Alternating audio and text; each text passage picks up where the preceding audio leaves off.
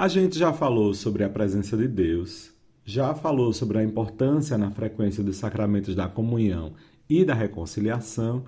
O que falta mais nessa terceira parte com relação à espiritualidade de Dom Bosco que a gente pode aprender neste dia, neste episódio do nosso podcast Vamos Juntos.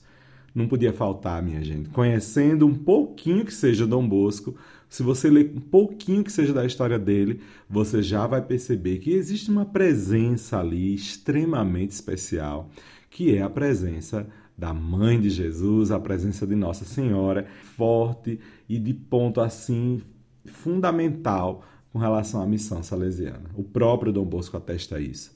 E também existe uma outra característica importante, que é o amor ao Papa, a obediência ao nosso Papa, como um exemplo também de carinho e de cuidado com a igreja. Bom, mas para a gente aprofundar um pouco mais tudo isso, a gente tem que realmente bater um papo mais profundo. É por isso que eu te convido a gente agora adentrar nessa terceira parte da nossa série sobre a espiritualidade de Dom Bosco no podcast Vamos Juntos. Então, já sabe, né? Vamos juntos! Vamos juntos! Vamos juntos! Vamos juntos! Vamos juntos! Vamos juntos! Vamos juntos! Vamos juntos! Vamos juntos! Vamos juntos! Vamos juntos! Vamos juntos! Vamos juntos! Vamos juntos!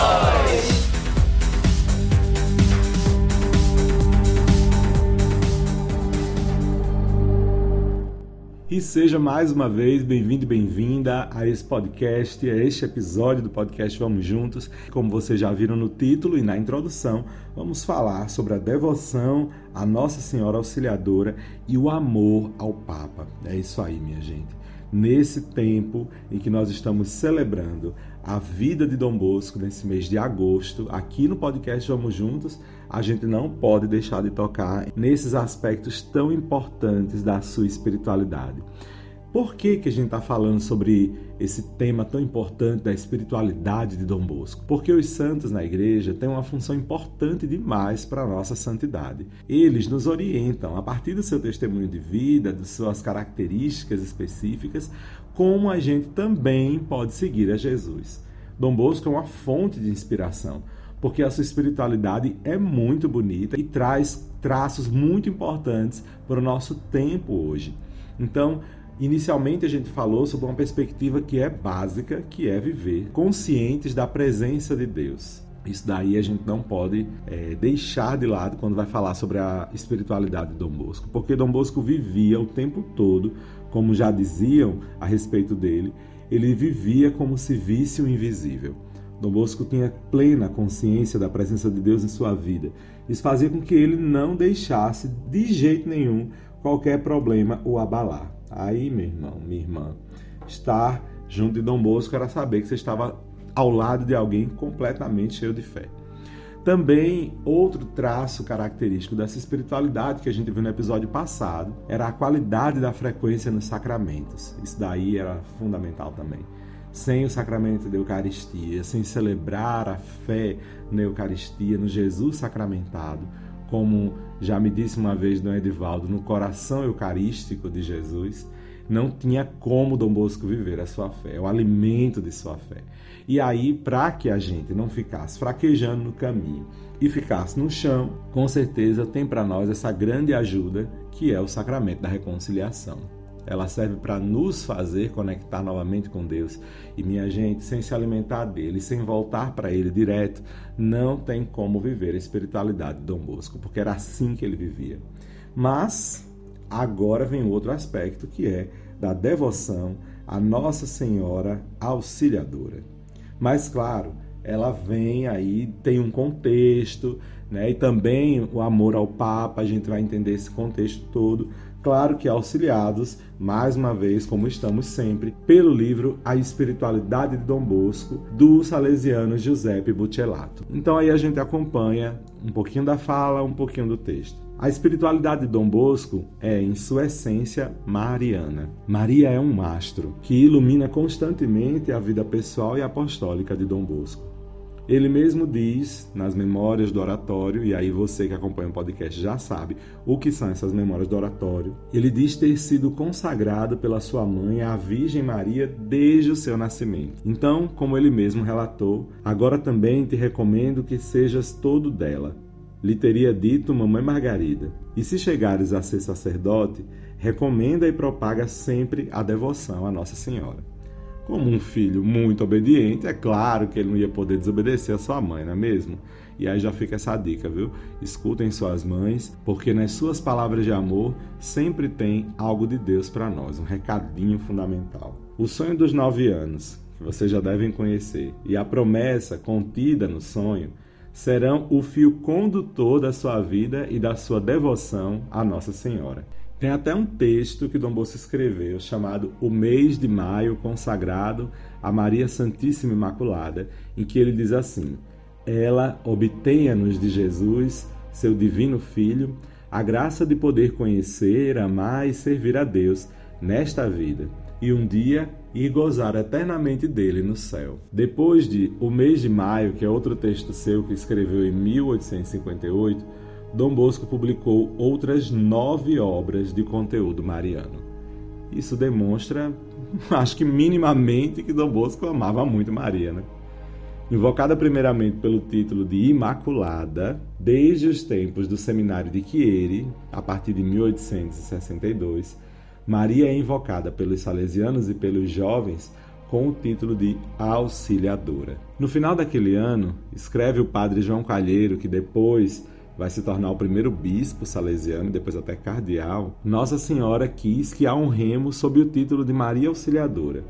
Os tempos correm tão tristes que precisamos realmente que a Virgem Santíssima nos ajude a conservar a fé cristã. Fecha aspas. Esse título tinha esse título de auxiliadora tinha provavelmente para Dom Bosco e para muitos de seus contemporâneos também um significado político. Num clima de paixão patriótica e religiosa muito exacerbada, as aparições milagrosas, que se tornaram conhecidas em março de 1862, aparições essas de Nossa Senhora Auxiliadora, nas proximidades de Spoleto, apareceram a muitos como a resposta esperada do céu contra os inimigos da Igreja e do Papa. Permanece o fato que o amor a Maria toca as cordas mais íntimas e pessoais da experiência humana e espiritual do fundador dos Salesianos. O padre Paulo Álbera, que foi também reitor moro, ou seja, foi superior da congregação salesiana entre os anos de 1845 e 1921, ele que foi segundo sucessor de Dom Bosco, depois do beato Miguel Rua, escreve no início do seu mandato na circular sobre o espírito de piedade. Ele diz assim: Jamais se cancelarão da minha memória a impressão que Dom Bosco me fazia quando dava a bênção de Maria Auxiliadora aos enfermos. Enquanto pronunciava a Ave Maria e as palavras da bênção, podia-se dizer que o seu rosto se transfigurava. Os seus olhos enchiam-se de lágrimas e a voz tremia nos lábios. Fecha aspas. Ao final de sua existência terrena, brotou de seus lábios muitas vezes a invocação a Maria. Mãe, mãe, Maria Santíssima. Dom Bosco gostava de pronunciar porque muito amava Nossa Senhora. Como um sinal de reconhecimento a Maria, Dom Bosco também quis edificar um santuário que fosse expressão do amor de toda a família salesiana pela Mãe de Deus. Quatro anos depois da solene consagração, sempre em homenagem a Maria, deu início, com Santa Maria Domingas Mazarello, também um Instituto das Filhas de Maria Auxiliadora, que no seu pensamento devia ser um monumento vivo à Virgem Auxiliadora. Acho que todos esses elementos já podem nos dizer o quanto que Dom Bosco amava Nossa Senhora. E daí a gente vai entendendo, né? Maria mostra para todos nós e mostrou para Dom Bosco e foi um símbolo assim também para Dom Bosco no seu tempo de esperança. Maria é um sinal de esperança é uma estrela, um astro que nos orienta para Deus. E olhando a santidade e a glória que Deus concede a Nossa Senhora, a gente também tem esperança de que um dia a nossa salvação chegará. E não só digo a nossa, nós cristãos, católicos, nós que estamos na missa sempre, mas é salvação para toda a humanidade. Uma proposta de salvação para todos aqueles que creem. Então, a gente atualizando esse amor de Dom Bosco, observando esse amor e atualizando para a nossa vida, a gente pega Maria como grande modelo e grande sinal de esperança para a gente seguir o caminho na missão salesiana. Mas também a gente tem o elemento do espírito de obediência ao Papa e o amor à Igreja. Isso daí, minha gente, não tem como negar. Dom Bosco também amava muito a Igreja e tinha esse carinho, essa obediência, esse respeito profundo com o Papa.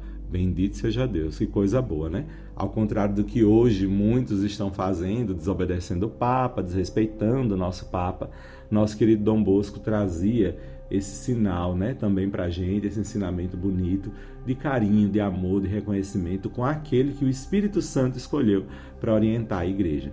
Por mais que seja às vezes difícil para alguns entender ou abrir o coração, essa é a vontade de Deus. Então a gente precisa acolher e ler como sinal de Deus essa escolha do nosso querido Papa. Então Dom Bosco trazia essa, essa marca bonita para nós. Diz o texto que num tempo em que o Santo Padre Pio XI, que viveu entre 1792 e 1878, era visto por muitos também no interior da igreja como o principal inimigo de uma unidade da Itália, Dom Bosco amadurece, graças principalmente à formação que teve no Colégio Eclesiástico de Turim, um amor incondicional ao sucessor de Pedro. Diz Dom Bosco: eu pretendo viver e morrer na santa religião católica.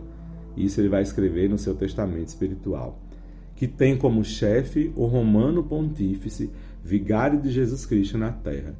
Creio e professo em todas as verdades da fé que Deus revelou na sua santa igreja.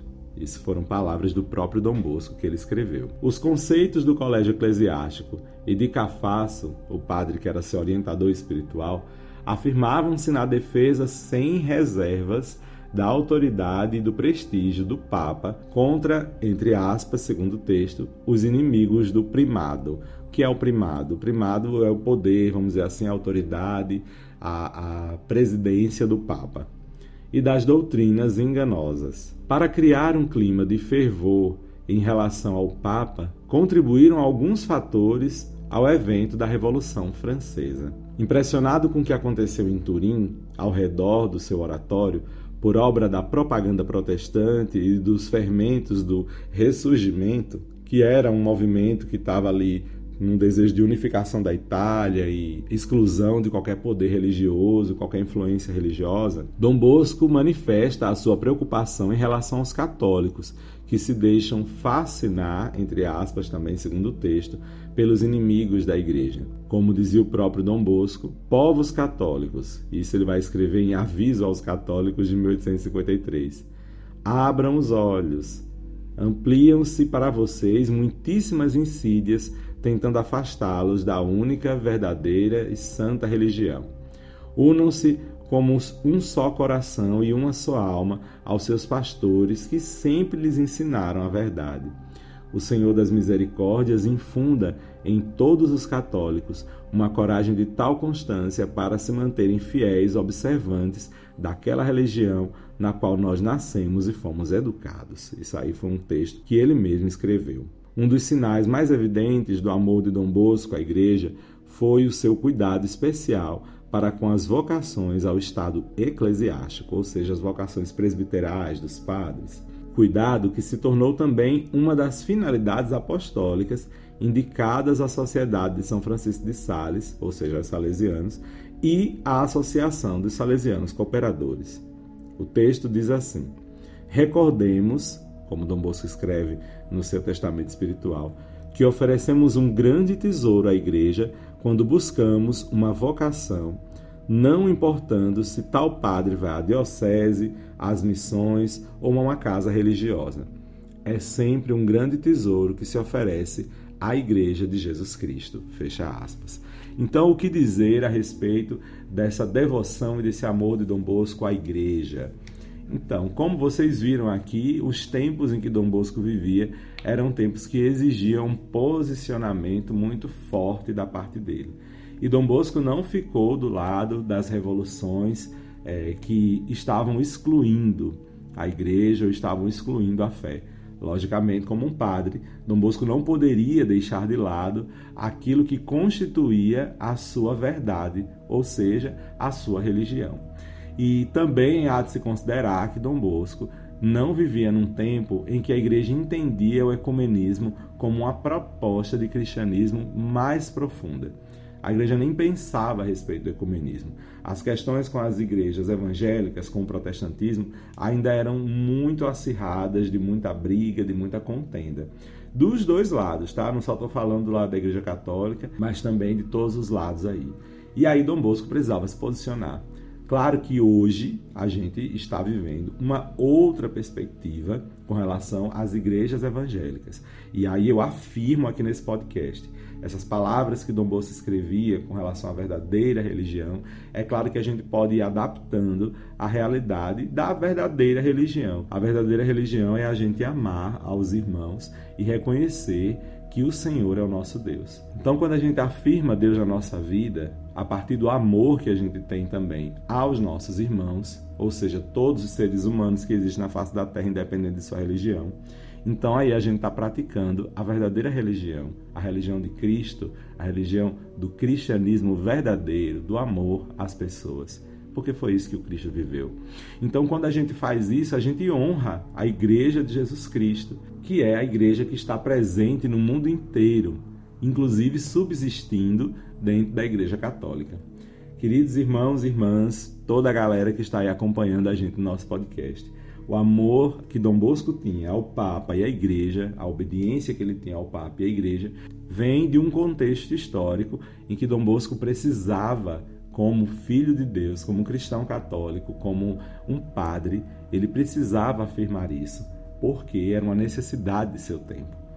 Como é que a gente então faz isso hoje? A gente pode excluir, esquecer esses valores? Não, mas a gente vai, inspirados nessa perspectiva de Dom Bosco, atualizar também esse amor. Como é que a gente faz isso? Nosso querido Papa Francisco só nos dá orgulho diariamente.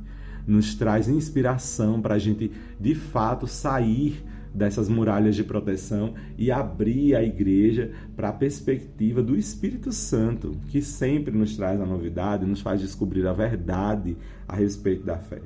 Então, seguindo com o Papa Francisco, com certeza a gente não vai cair nenhuma cilada. E o amor à igreja é justamente honrar aquilo que ela prega. Eu não vou amar a igreja se eu ficar somente com o que a gente chama de proselitismo, que é uma tendência de colocar a igreja como acima das outras, de colocar a igreja como a maioral, a poderosa e as outras estão erradas. Esse pensamento é mesquinho e não tem nada a ver com a proposta de Cristo. Quando a gente ama a igreja, a gente a honra sendo cristãos verdadeiros, que amam os irmãos, que são caridosos, que se preocupam com as necessidades dos mais pobres, porque tudo isso que eu acabei de dizer tem a ver com a fé que Cristo viveu.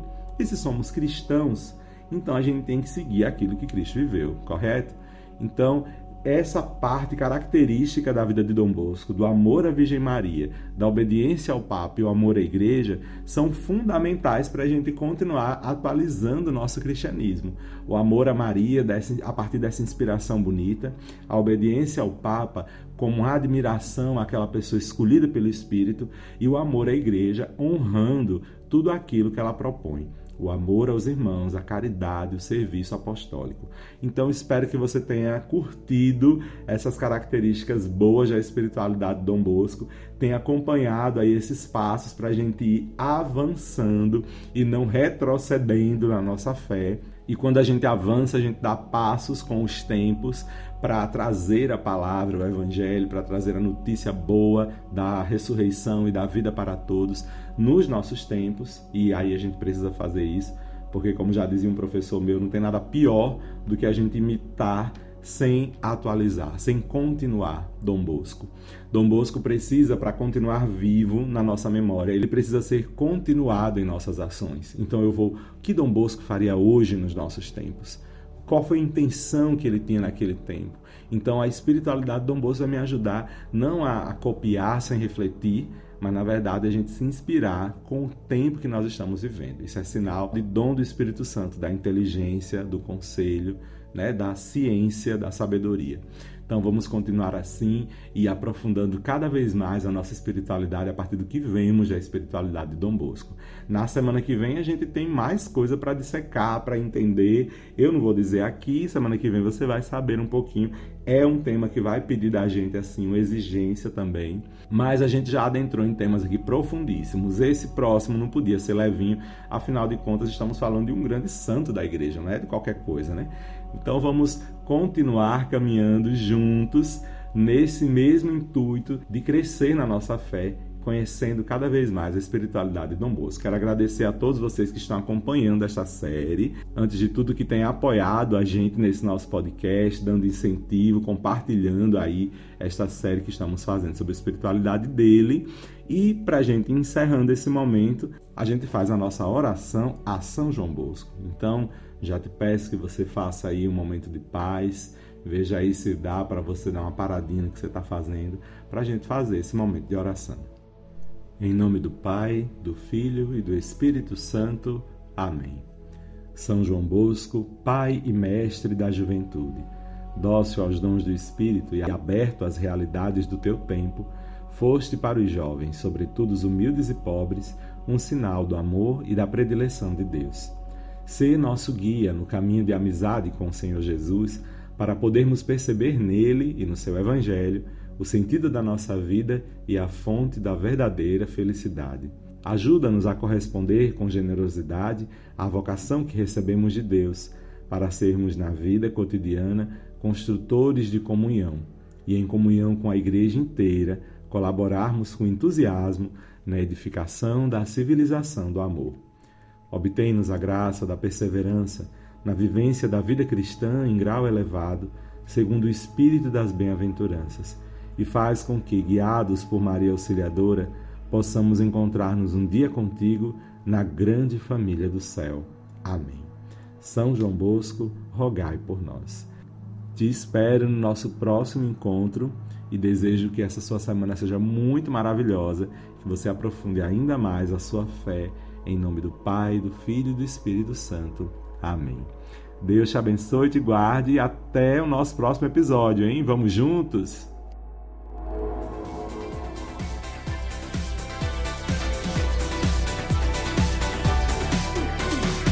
Esse podcast é uma iniciativa da AJS Caetés e Inspetoria Salesiana São Luís Gonzaga.